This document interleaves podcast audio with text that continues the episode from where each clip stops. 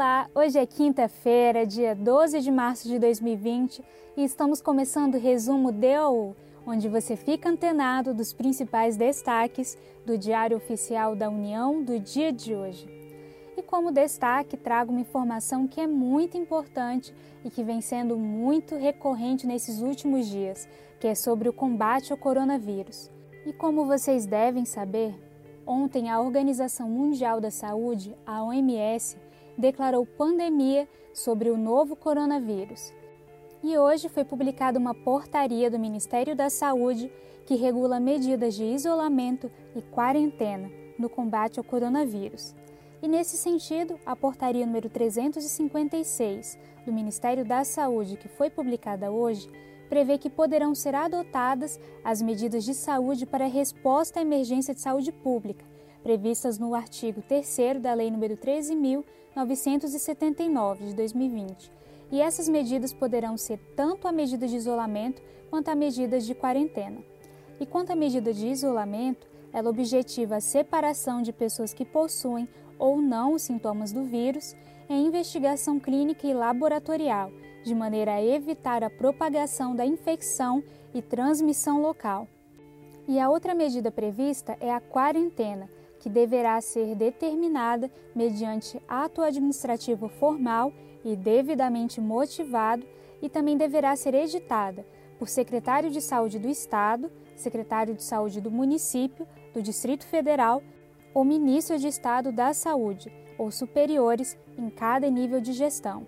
E deverá também essa medida ser publicada no Diário Oficial e amplamente divulgada pelos meios de comunicação e a medida de quarentena será adotada pelo prazo de até 40 dias, podendo se estender pelo tempo necessário para reduzir a transmissão comunitária e garantir a manutenção dos serviços de saúde no território. E para saber mais, sugiro que você leia a portaria número 356 do Ministério da Saúde. E se você mora em Brasília, atenção! Em edição extra, foi publicado o decreto que dispõe sobre as medidas para enfrentamento do novo coronavírus. E por meio do decreto, foram suspensos pelo prazo de cinco dias e prorrogáveis também por igual período eventos de qualquer natureza que exijam licença do poder público e com público superior a 100 pessoas. E também foram suspensas as atividades educacionais em todas as escolas, universidades e faculdades, tanto do ensino público quanto privado.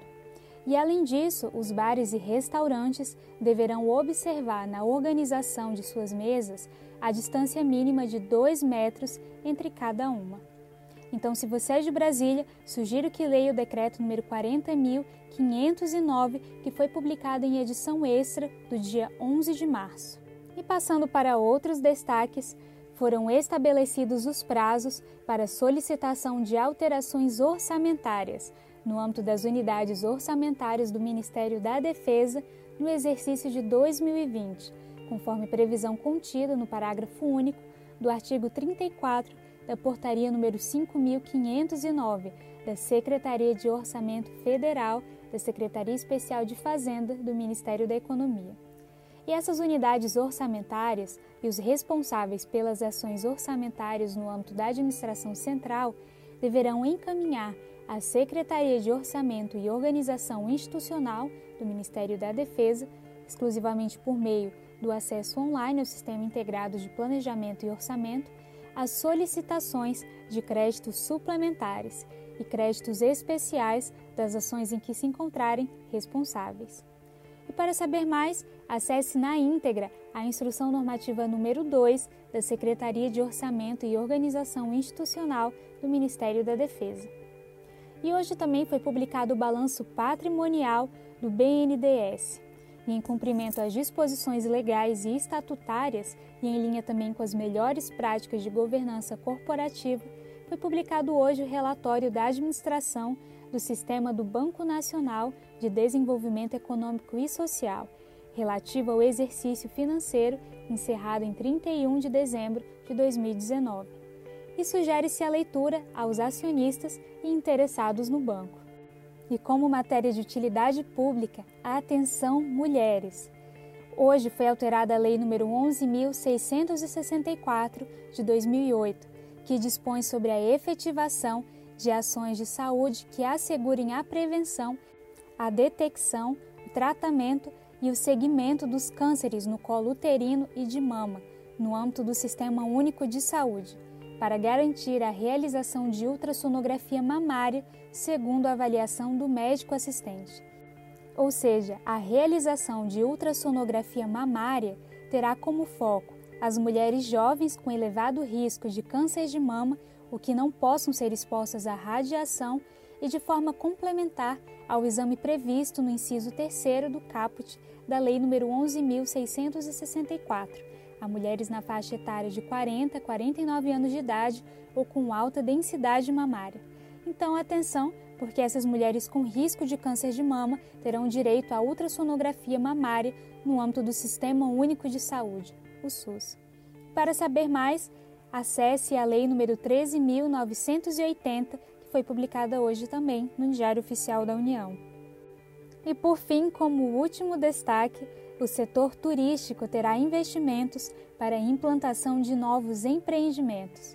O Conselho do Programa de Parcerias de Investimentos opinou favoravelmente a submeter à deliberação do Presidente da República a qualificação, no âmbito do PPI, a políticas de atração de investimentos privados para o setor de turismo, envolvendo estudos de parcerias para a implantação de novos empreendimentos e também para o aproveitamento turístico de ativos culturais e naturais no Brasil.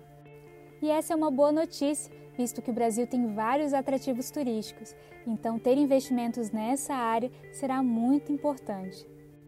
E muito obrigada por me acompanhar em mais um resumo DOU, um serviço oferecido pelo Instituto Protege, em parceria com a editora Fórum. Meu nome é Yasmin Góes e eu fico por aqui. Desejo a todos uma excelente quinta-feira e eu espero vocês amanhã para novos destaques e novos assuntos selecionados. Até logo!